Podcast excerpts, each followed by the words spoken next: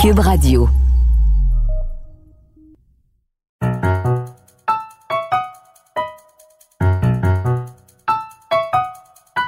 Ici Mathieu Bock-Côté et bienvenue aux Idées mènent le monde.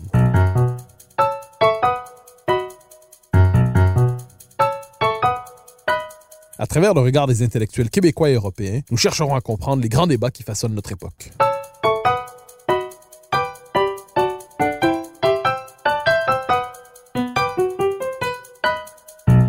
La culture nous sauvera. Tel est le titre du nouveau livre de Christophe Tardieu et de David Lisnard, qui rappelle que dans nos sociétés fracturées de mille manières, la culture peut nous rassembler, nous réunir, nous fournir un horizon commun. Mais comment comprendre cet appel dans un monde où chacun s'enferme dans sa niche, soumis au code culturel de l'Empire américain et dominé par des GAFAM auxquels nous ne savons pas comment résister? Et de quelle manière la France, qui incarne dans notre monde la nation ayant une vocation culturelle universelle, peut-elle nous aider à penser notre propre situation? Pour en parler, je reçois Christophe Tardieu, l'un des co-auteurs du livre, qui est aussi, cela vaut la peine de le dire, un grand ami du Québec. Christophe Tardieu, bonjour. Bonjour. Alors, une question première, votre livre s'ouvre sur le constat d'une société fracturée, d'une société hachée, d'une société fragmentée. Et vous nous dites que dans cette société fragmentée, la culture peut être un élément de rassemblement, peut être finalement le monde commun qui en vient à nous manquer. Euh, pourquoi ce point de départ dans l'ouvrage? Parce que tout, ça part d'un constat assez simple et assez évident qui est que euh, la France n'est pas un pays comme les autres et que euh, au sein de ce pays euh, qui n'est pas comme les autres, la culture tient une place tout à fait euh, éminente. c'est le fruit de notre histoire, c'est le fruit de nos traditions, c'est le fruit de notre organisation administrative. On a toujours fait en sorte que la culture soit en effet un sujet à part dans notre pays parce que nous avons un, patrimoine exceptionnel, parce que nous avons euh, des grandes institutions culturelles, parce que nous avons eu euh, un ministre génial euh, au temps du général de Gaulle qui a créé une sans doute parmi les premiers au monde une véritable politique culturelle. Donc voilà, c'est un peu pour cela qu'on est parti de ce constat et, et en se disant que au sein d'un pays dont euh, on voit bien euh, tous les jours euh, sa fragmentation, les difficultés qu'il traverse, sa, sa déprime quasi légendaire, puisque les Français sont parmi les peuples les plus déprimés au monde, eh bien, notre analyse est que la culture peut être un, un médicament puissant pour nous aider à nous sortir de, de toutes ces crises économiques, sociales, identitaires que les Français traversent aujourd'hui. Alors, vous venez de l'évoquer, la figure immense, la figure centrale qui revient souvent dans votre livre d'ailleurs, d'André Malraux, hein, le, ministre de la Culture du général de Gaulle, euh, l'ami génial du général de Gaulle. Euh, donc, il est présent tout au long de votre ouvrage d'ailleurs. Quelle était la vision de la culture d'André Malraux, donc non seulement comme écrivain, mais comme homme politique, et quel est son héritage aujourd'hui quand on pense à la politique culturelle de la France? Euh, je crois d'abord que André Malraux n'aurait jamais rien fait dans sa vie s'il n'avait pas croisé un jour le chemin du général de Gaulle. Enfin, en matière de politique culturelle, s'entend. L'auteur, naturellement, avait n'avait pas attendu de Gaulle pour euh, écrire les chefs-d'œuvre qu'on lui connaît. Mais néanmoins, euh, la grande force, la force incroyable d'André Malraux, c'est d'abord d'avoir bénéficié de ce soutien sans faille du général de Gaulle. Le général de Gaulle qui l'avait placé à, à, sa droite au conseil des, à la table du Conseil des ministres. Malraux était le seul ministre d'État ce qui démontrait euh, tout l'intérêt que De Gaulle portait à la culture. Et petite anecdote, De Gaulle détestait qu'en Conseil des ministres, euh, certains ministres rabrouent un peu Malraux et, et critiquent euh, ses analyses sur des sujets qu'il ne maîtrisait pas, qui étaient en effet parfois un, peu courtes. Et pour vous donner un exemple qu'on cite dans le livre, moi qui me fait toujours mourir de rire, c'est le jour où André Malraux reçoit une note de Michel Debré, Premier ministre, inspiré par Valéry Giscard d'Estaing, secrétaire d'État au budget, qui demandait des coupes sombres dans le budget de la culture. Malraux se paye le toupet d'écrire à Debré, Mon cher Michel, votre lettre m'a déplu, vous voudrez bien m'en écrire une autre. Ce qui aujourd'hui apparaît comme complètement irréaliste, voire euh, provoquerait certainement euh, le départ immédiat d'un ministre. De toute façon, vu le rythme auquel se succèdent en ce moment les ministres de la Culture, ça ne changerait pas grand-chose par rapport à, à d'habitude. Revenons à Malraux. Euh, L'immense force de Malraux, c'est que Malraux, en fait, a, est parti d'un constat extrêmement euh, fort, qui est de se dire, il faut que nous développions en France une politique de l'offre culturelle. C'est-à-dire, comment est-ce que l'on va pouvoir présenter sur tout le territoire, et pas uniquement à Paris, euh, les œuvres de l'esprit et faire en sorte que euh, bah, partout en France, on puisse trouver, pas loin de chez soi, un cinéma, une bibliothèque, des musées, des euh, lieux dans lesquels les jeunes pourront se retrouver. C'est la fameuse création des maisons des jeunes et de la culture, qui a quand même été l'un des, l'un des héritages, un des héritages exceptionnels de Malraux. Bref, Malraux a dit, voilà, je veux voir en France fleurir toute une série d'initiatives. Donc Malraux a développé une incroyable politique de l'offre culturelle, politique qui, il faut le reconnaître, a été très bien développée par la suite par d'autres ministres, et je pense notamment à Jack Lang, qui, comme par hasard, avait lui aussi une confiance quasi aveugle du président de la République, en l'occurrence François Mitterrand. Et donc cette politique de l'offre culturelle est évidemment euh, le plus grand succès de la politique culturelle menée par André Malraux. Partout en France, on peut trouver des lieux culturels. Néanmoins, nous nous pensons que quelques 60 ans après, euh, un peu plus de 60 ans après l'arrivée d'André Malraux euh, au ministère de la Culture, il faut peut-être passer maintenant à une deuxième étape en la matière. Alors, vous évoquez l'idée d'une politique de l'offre culturelle avec Malraux, c'est-à-dire de façonner des infrastructures qui permettent à l'ensemble des Français partout sur le territoire d'avoir accès aux œuvres de l'esprit, aux œuvres de la culture. Mais est-ce que ça ne présuppose pas une certaine idée de la culture, une certaine idée, presque je dirais, de la verticalité culturelle, c'est-à-dire voilà les œuvres qui doivent être rendues euh, aux Français, voilà les, euh, les, les, formes culturelles qui doivent être démocratisées. Est-ce que cette idée donc de proposer une norme culturelle des, infrastructures culturelles, des, capacités culturelles pour l'ensemble de la population, est-ce que c'est encore possible aujourd'hui dans une société très horizontale où nous peinons à nous entendre sur l'idée même de culture? Je, pense que euh, la politique de l'offre culturelle était le premier étage de la fusée. Et euh, comme souvent dans les fusées, euh, si on n'a pas le premier étage, on n'ira jamais bien haut dans l'espace. Et donc, ce qui est exceptionnel avec cette politique de l'offre culturelle, c'est que c'est une réussite. Bon, nous pensons avec David Lisnard qu'il faut passer à une deuxième étape et se préoccuper maintenant de la demande en matière culturelle. C'est-à-dire, c'est bien beau d'avoir les plus beaux musées du monde, c'est le cas en France, c'est bien beau d'avoir euh, euh, un réseau de cinéma absolument exceptionnellement développé, etc., etc. Mais si derrière, on ne donne pas le goût à nos compatriotes de fréquenter des lieux culturels, d'avoir, de ressentir cette émotion euh, vis-à-vis de la culture, eh bien, d'une certaine manière, on n'aura fait que la moitié du chemin. Et, et, nous, ce que nous disons avec David Lisnard, c'est que il faut vraiment se préoccuper de la demande en matière culturelle. Et pour nous, comment mieux susciter cette demande en matière culturelle? Eh bien, il faut là aussi partir de la base. C'est pas très compliqué. Et la base, c'est l'éducation nationale, c'est l'école. Et nous, nous pensons que aujourd'hui, pour que justement ces formidables lieux culturels puissent être fréquentés par le plus grand nombre et la plus grande diversité de nombres possible de Français, eh bien, il faut que à l'école, on donne aux élèves du, de la maternelle à la terminale une véritable éducation en matière artistique et culturelle. C'est quelque chose qui n'a jamais été fait. Pour le moment, on s'est contenté d'incantations. Vous savez, en France, on est les champions du monde à rédiger des très belles lois avec des très grands principes, euh, mais que derrière, on ne cherche jamais ni à voir appliquer, ni à, à mettre en œuvre. Eh bien là, nous pensons vraiment qu'il faut passer à cette étape. Elle est fondamentale parce que cette offre culturelle aussi foisonnante, elle est en train petit à petit de créer un plafond de verre entre ceux qui ont l'habitude de fréquenter ces lieux culturels parce qu'ils ont reçu une éducation euh, notamment euh, familiale qui leur permet justement d'avoir accès à ces œuvres. Ça crée une véritable fracture et donc il est temps euh, de faire en sorte que de, de faire en sorte que justement tous les Français puissent avoir plaisir et envie d'accéder aux lieux culturels.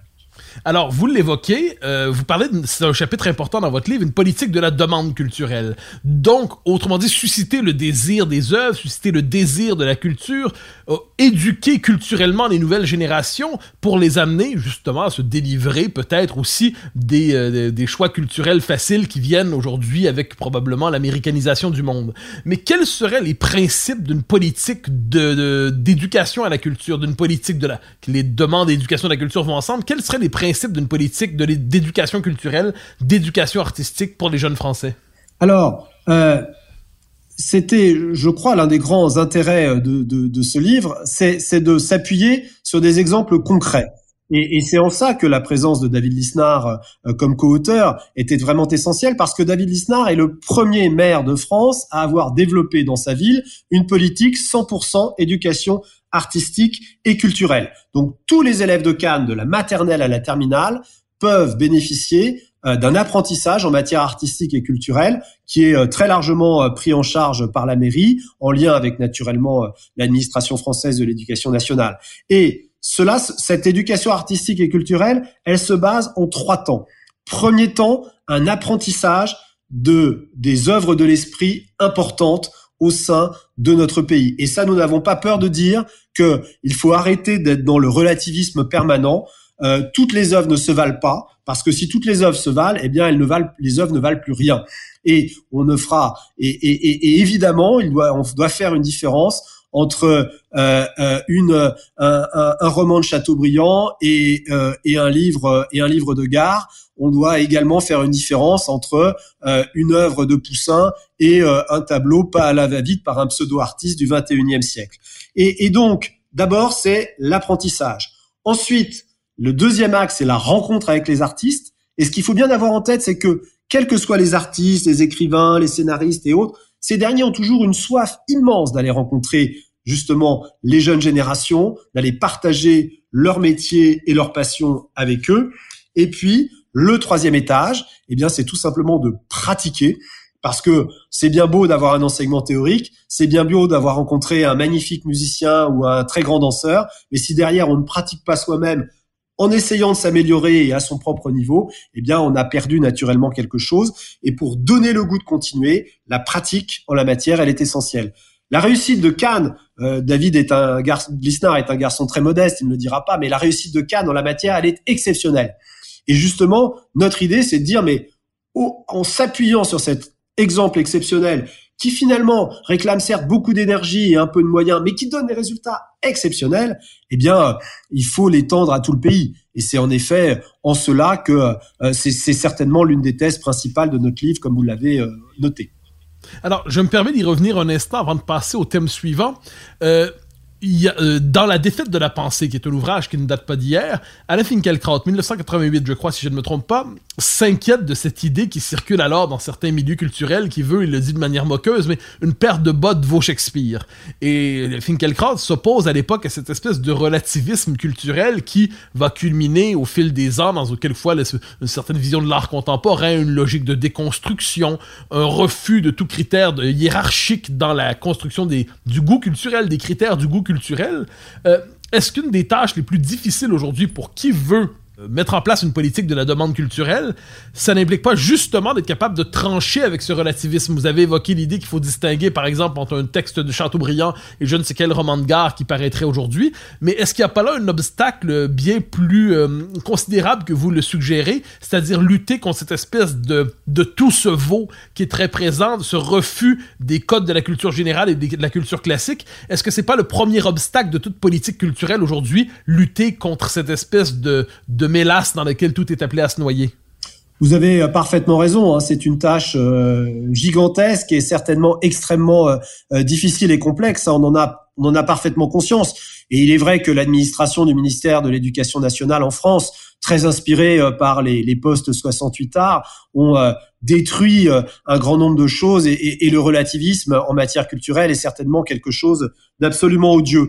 Nous, ce que nous préconisons, euh, et nous allons naturellement immédiatement être qualifiés de réactionnaires, mais après tout, euh, il faut avoir les épaules larges de temps en temps. Euh, on va être qualifié de réactionnaires. C'est ce que nous disons, c'est qu'il faut établir une liste des grandes œuvres de l'esprit que nous pensons être indispensables aux jeunes élèves français.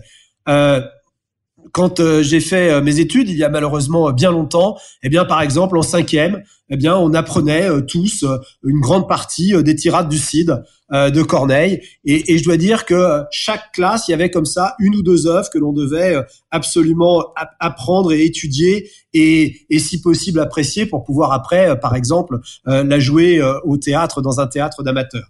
Je pense qu'il ne faut pas. Alors, cette liste, évidemment, elle provoquera des débats absolument, euh, absolument intenses, des affrontements absolument euh, colossaux, mais il ne faut pas euh, se décourager par rapport à cela. Il faut avoir de temps en temps, me semble-t-il, le courage de dire tout ne se vaut pas et il faut savoir faire des choix. Alors bien sûr, il faut que cette liste elle soit évolutive parce que il s'agit pas de rester bloqué sur une culture euh, antérieure au XVIIe au XVIIIe siècle. Il faudra naturellement des œuvres d'art contemporain. Il faudra naturellement donner la parole aux grands auteurs. Mais néanmoins, nous nous pensons vraiment qu'il faut sélectionner un certain nombre euh, de grandes œuvres de l'esprit que les élèves auxquelles les élèves pourront accéder au cours de leur scolarité et qui après, c'est une de nos autres propositions, euh, feront l'objet d'une épreuve obligatoire au baccalauréat pour être véritablement sûr que le ministère de l'Éducation nationale ne se contente pas de ses incantations habituelles, mais soit bien contraint de mettre en œuvre toute une série d'apprentissages pour pouvoir passer cette épreuve au baccalauréat. Vous savez, chez nous, le baccalauréat, c'est une sorte de, de colonne du temple, c'est c'est le veau d'or, c'est c'est un principe absolu et générique. Depuis 50 ans, on dit qu'il faut le supprimer, mais on ne le fait jamais parce que c'est un, un symbole extrêmement fort dans notre pays. Eh bien, nous, nous considérons qu'il faut utiliser ce symbole et qu'il faut l'utiliser pour l'éducation artistique et culturelle.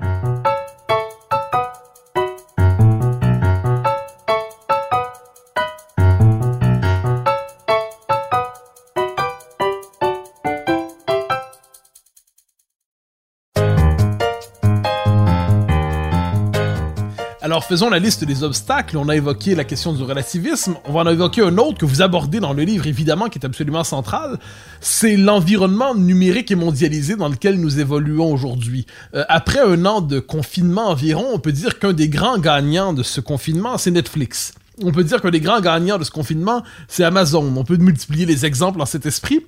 Est-ce que aujourd'hui, la possibilité même pour une nation de formuler aussi forte que la France euh, de formuler une politique culturelle dans un environnement où les préférences des plus jeunes générations, mais pas seulement, sont façonnées justement par euh, l'industrie du numérique, par tous les, euh, toutes les plateformes, les réseaux sociaux et ainsi de suite, parce que Netflix propose, par cet environnement-là, est-ce qu'il n'est pas particulièrement difficile aujourd'hui de formuler une politique culturelle quand on sait que la structure même qui façonne les goûts des uns et des autres échappe aux nations, échappe au peuple, échappe au pays je, je, pense qu'en la matière, euh, il, faut faire preuve de volontarisme.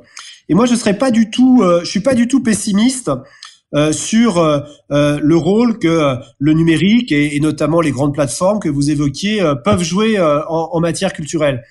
Je pense que c'est une erreur de considérer que Netflix peut être un, ennemi de la culture. En revanche, c'est une erreur de considérer que on ne peut rien faire contre Netflix. Euh, moi, il y a quelque chose qui me frappe beaucoup, c'est que euh, et euh, c'est un sujet sur lequel j'ai beaucoup euh, travaillé et j'en ai été un peu l'acteur. Euh, lorsque, euh, avec l'Allemagne, la France a, a considéré que il fallait taxer Netflix sur le chiffre d'affaires qu'il réalisait en France et en Allemagne euh, pour justement euh, financer des œuvres françaises euh, ou allemandes. On nous a dit oh là là mais c'est pas possible, la Commission européenne ne va jamais vouloir, les, beaucoup d'États membres sont contre et tout et tout. Vous savez, vous avez toujours des, des gens qui vous expliquent que dès que vous voulez prendre une initiative qui remet un peu en cause l'ordre établi, tout est impossible et tout est très compliqué. Alors ça a été un combat épouvantable parce que évidemment la Commission européenne y était radicalement hostile. Vous savez tous l'influence que euh, ces grands groupes du numérique peuvent avoir sur la Commission européenne, leur puissance de lobbying qui est absolument phénoménale. Néanmoins, parce que la France et l'Allemagne étaient unies et profondément unies, nous avons réussi à imposer ce principe d'une taxation, ce principe d'une taxation sur le chiffre d'affaires de ces plateformes a été étendue par une directive, euh, c'est un peu technique, dite service des médias audiovisuels.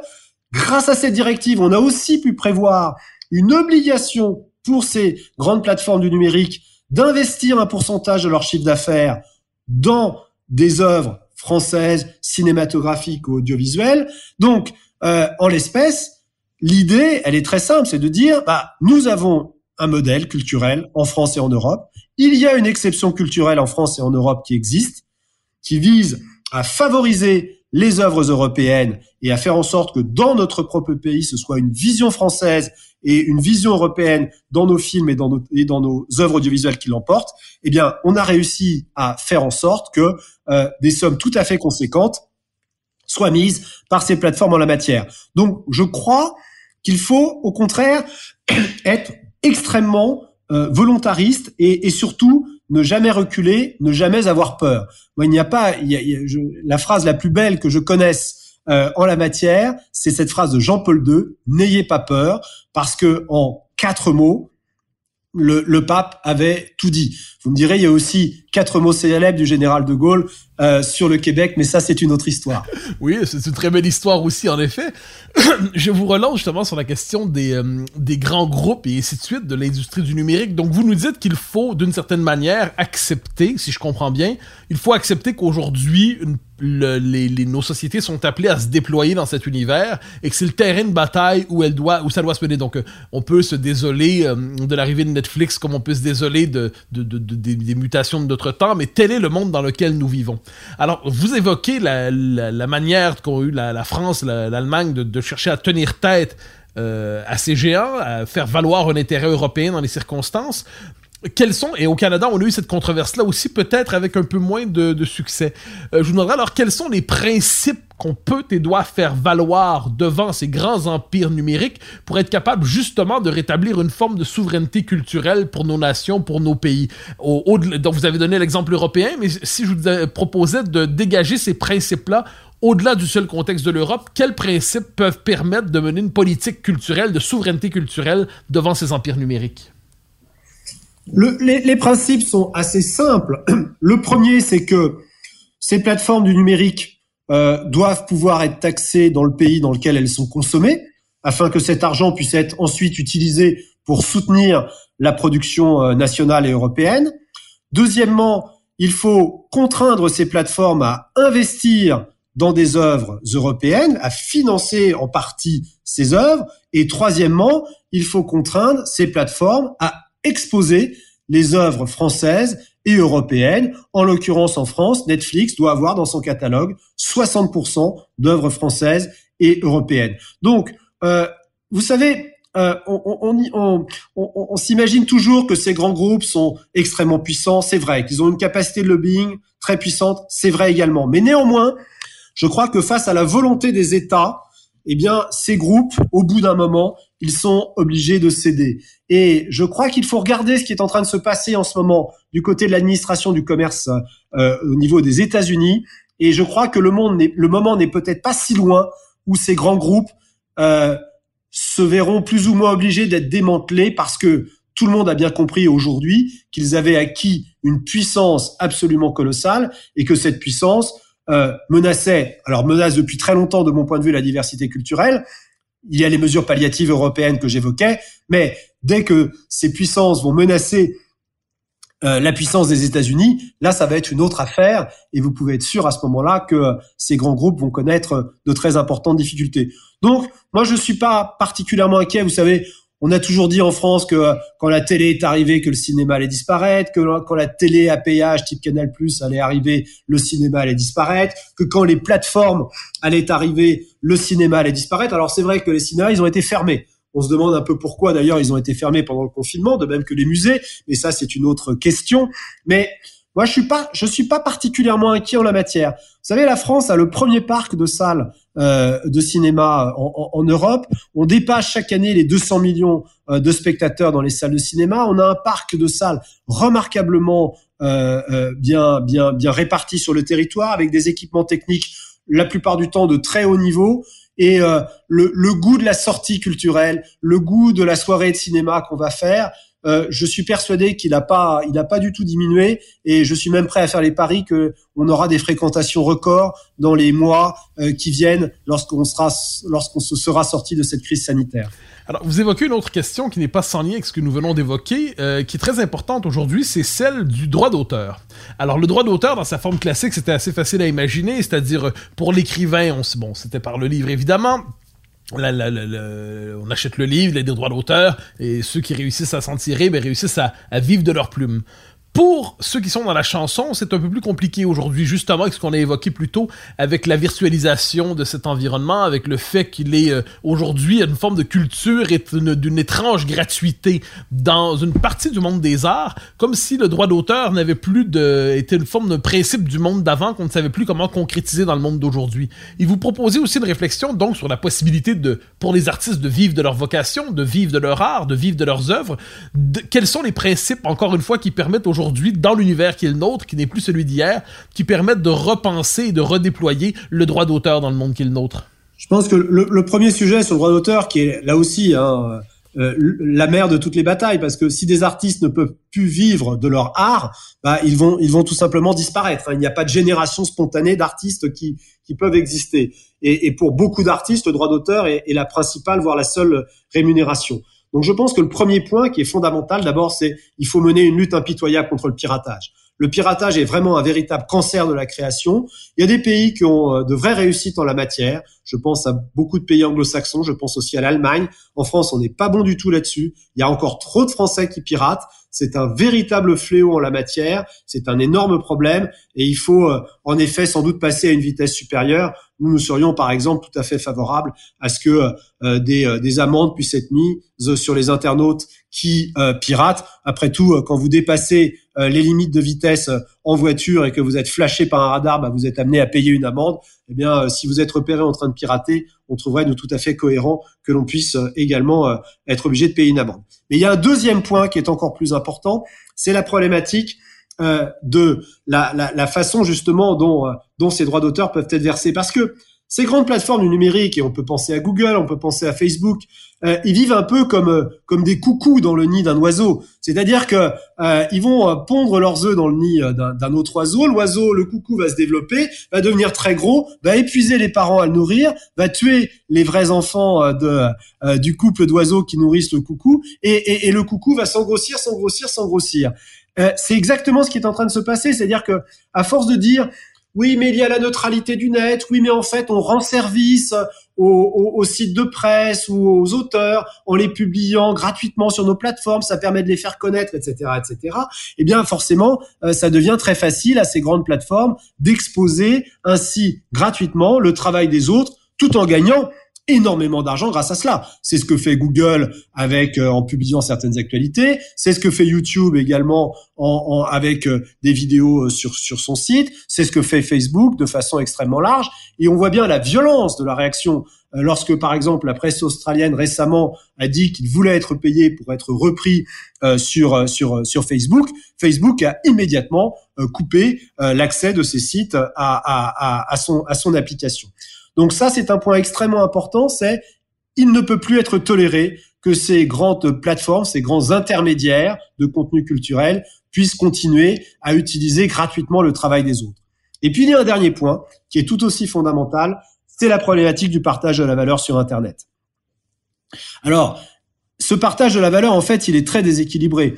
Quand on sait qu'un artiste qui est diffusé sur Deezer, Spotify ou euh, YouTube va toucher 0,0000 centimes à chaque écoute, on voit bien en la matière que les sommes en question sont très vite dérisoires, qu'il faut être à plusieurs millions de vues euh, pour pouvoir commencer à un tout petit peu gagner sa vie, et que surtout derrière, ces grandes entreprises engrangent des profits gigantesques grâce à la publicité ou grâce aux abonnements. Donc nous, ce que nous disons, c'est que l'un des grands chantiers à mener pour le futur, c'est de réfléchir à un partage de la valeur sur Internet beaucoup moins déséquilibré au profit des plateformes et beaucoup plus importante vis-à-vis des créateurs et des auteurs. De toute façon, c'est l'intérêt même de ces plateformes. Si demain il n'y a plus d'artistes, bah, ces plateformes, elles vont pas, elles vont pas survivre en, en, transférant les photos euh, du mariage de Tantuguette ou euh, de euh, du dernier du, du, du, petit chaton qu'on a récupéré dans, dans la rue.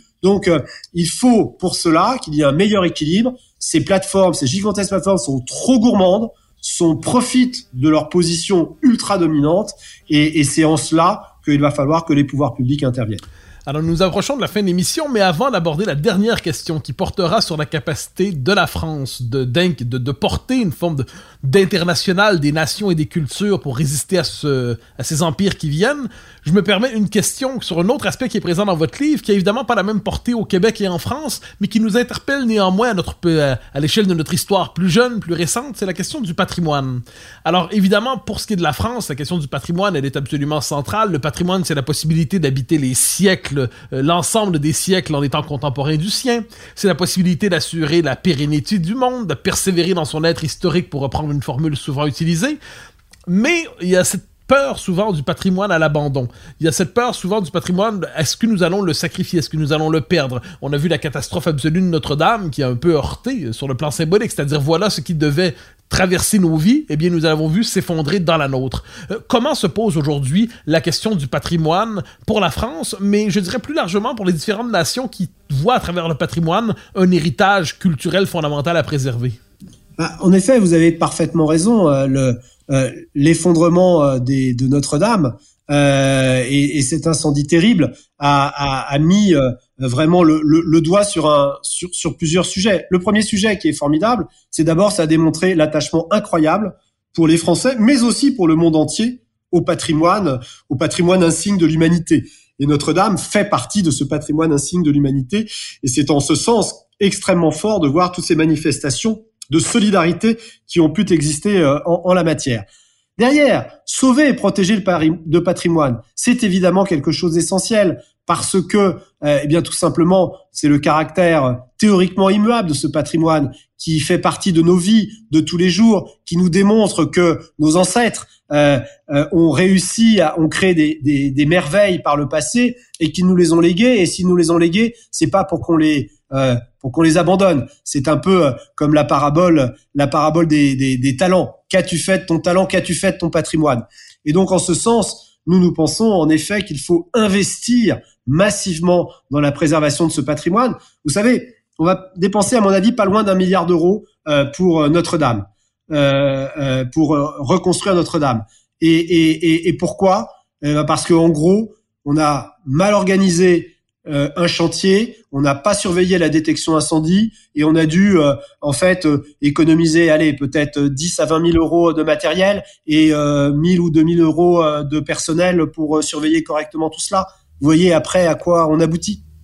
Alors, nous arrivons à la fin de cet entretien sur cette question qui était à travers Notre-Dame, hein, qui effectivement avait interpellé non seulement la France, mais j'ai l'impression que tous les, tous les, Québécois, mais au-delà de ça, j'ai l'impression qu'à travers le monde, il y a eu le sentiment que quelque chose qui ne devait pas périr était fragilisé, pouvait disparaître devant nous.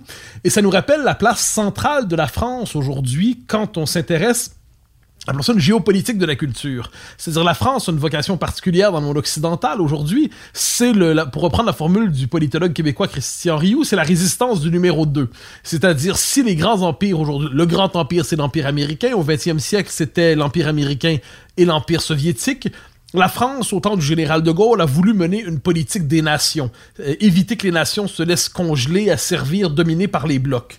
Dans le monde qui est le nôtre aujourd'hui, où euh, la mondialisation se présente comme une forme de rouleau compresseur, pour reprendre la formule convenue de bulldozer, où les Américains tendent à vouloir exporter, imposer leurs critères, leur univers mental, leur système conceptuel, leur système idéologique partout à travers le monde, la France représente pour plusieurs encore aujourd'hui la nation qui tient tête à tout cela, que ce soit sur des questions politiques immédiates comme la, culture woke, la, la, cancel culture, le multiculturalisme, le racialisme, mais aussi quand vient le temps de porter une conception de la culture universelle qui interpelle tous les hommes. La question est centrale. Croyez-vous que la France peut incarner aujourd'hui, encore une fois, dans un monde nouveau, mais cette résistance qu'elle a su incarner dans la deuxième moitié du 20e siècle, devant la logique des empires, porter justement la parole des nations, porter la parole des cultures? C'est une question euh, très complexe que, que, que vous posez là. Euh, en matière de tout ce qui concerne la, la, cancel culture, le woke, etc. Bon, vous en êtes un, un éminent spécialiste. J'ose espérer que euh, mon pays et que la France saura montrer en la matière un esprit de résistance à la hauteur de euh, à la hauteur de, de, de, son histoire et notamment euh, de l'histoire des Lumières. Parce que moi, ce qui me frappe beaucoup dans tous ces mouvements, c'est justement euh, le retour de l'obscurantisme et, et, et, le retour de, de, de, cette politique de je ne suis pas d'accord avec toi, donc tu ne dois pas exister. Euh, sur les sujets plus culturels, sur lesquels je suis plus à l'aise, moi, ce que je crois profondément, c'est que grâce au général de Gaulle et, et à la politique qu'il a qu'il a menée euh, pendant son mandat, eh bien, euh, la France en matière culturelle s'est voulu euh, un, pays un pays à part, un pays porteur de fortes valeurs et surtout le pays porteur de la notion d'exception culturelle. Et ce qui me frappe beaucoup, c'est que il y a eu après le général de Gaulle, il a eu des successeurs certainement beaucoup moins brillants et beaucoup moins visionnaires que lui. Néanmoins, aucun d'entre eux, de droite comme de gauche, n'a jamais abandonné cette notion d'exception culturelle.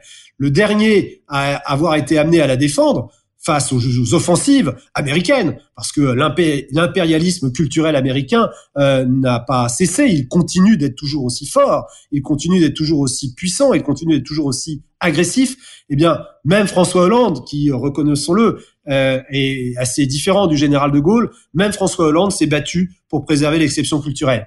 Je crois que la France, et, et ça, il faut vraiment espérer que cela continue ainsi, a dans son ADN cette notion d'exception culturelle, cette vision du monde visant à dire que euh, la culture n'est pas un bien comme les autres et qu'il est indispensable pour un monde apaisé, un monde dans lequel les peuples au sein de nations vivent de façon paisible, eh bien, il faut que la culture de chaque pays soit préservée dans son identité et dans sa réalité.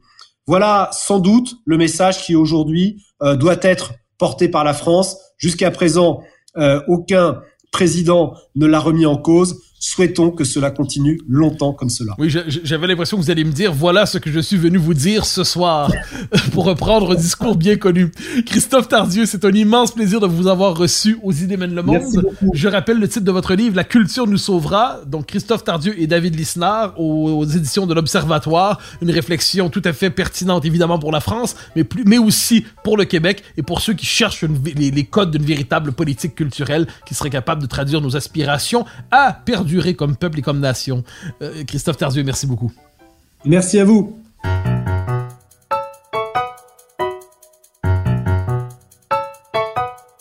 Chers auditeurs des idées mènent le monde, vous pouvez faire connaître le balado sur vos réseaux sociaux en partageant les épisodes que vous aimez. Cela nous donne à chaque fois un fier coup de main pour faire circuler les idées. Aussi, si vous écoutez sur une autre plateforme que Cube Radio, laissez-nous un commentaire. C'est encore une fois un geste qui nous permettra de faire connaître la série à un plus grand nombre. Merci à vous d'être à l'écoute. Vous pouvez me suivre sur Twitter et sur Facebook. Vous pouvez également lire mes chroniques chaque mardi, mercredi, jeudi et samedi dans le Journal de Montréal. Vous pouvez également m'écouter chaque semaine à la Joute et sur Cube Radio tous les jours à 10h à l'émission de Richard Martineau. Animation et recherche, Mathieu Bocoté. Réalisation, Anne-Sophie Carpentier. Une production Cube Radio.